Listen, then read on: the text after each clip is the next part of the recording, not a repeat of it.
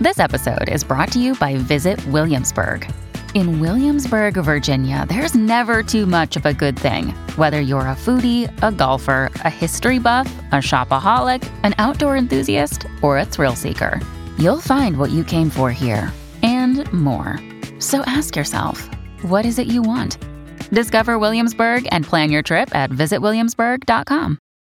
Bonjour à tous, aujourd'hui nous allons voir comment la femme de lettres Colette marqua son époque. Sidonie Gabrielle Colette, dite tout simplement Colette, est une femme de lettres, une actrice et une journaliste qui a vécu dans la première partie du XXe siècle français. Elle marqua durablement son époque en étant notamment élue membre de l'Académie Goncourt en 1945 et c'était alors la deuxième femme à arriver jusqu'au fauteuil de l'Académie. Elle en deviendra même la présidente entre 1949 et 1954 et elle fut à côté de cela la première femme en France à recevoir des funérailles nationales, rien que ça. Mais alors, quelle est son histoire? Eh bien, après avoir été exploitée par un mari qui signait des ouvrages qu'elle écrivait, Colette fit un premier pas vers la liberté et le scandale en divorçant, ce qui, au début de ce XXe siècle, était parfaitement malséant. Tout en continuant à faire son chemin littéraire, Colette affirme de plus en plus sa liberté à travers le musical et une vie privée tumultueuse et libre dans un contexte particulièrement guindé. Ses liaisons avec des hommes aussi bien qu'avec des femmes font scandale et en dépit d'une critique littéraire qui est peu favorable à cette femme insoumise, ses romans comme Chérie, Le blé en herbe ou Sido lui apportent alors la gloire et la réussite. Elle se diversifie, devenant après son divorce mime tout en continuant à écrire des romans ou des souvenirs, tout en donnant à côté de cela des articles pour des journaux. En 1945 vient alors la consécration, Colette est élue à l'unanimité à l'Académie Goncourt dont elle devient présidente en 49. Ayant vite compris que la célébrité passe par la maîtrise de son image, elle devient alors l'écrivaine la plus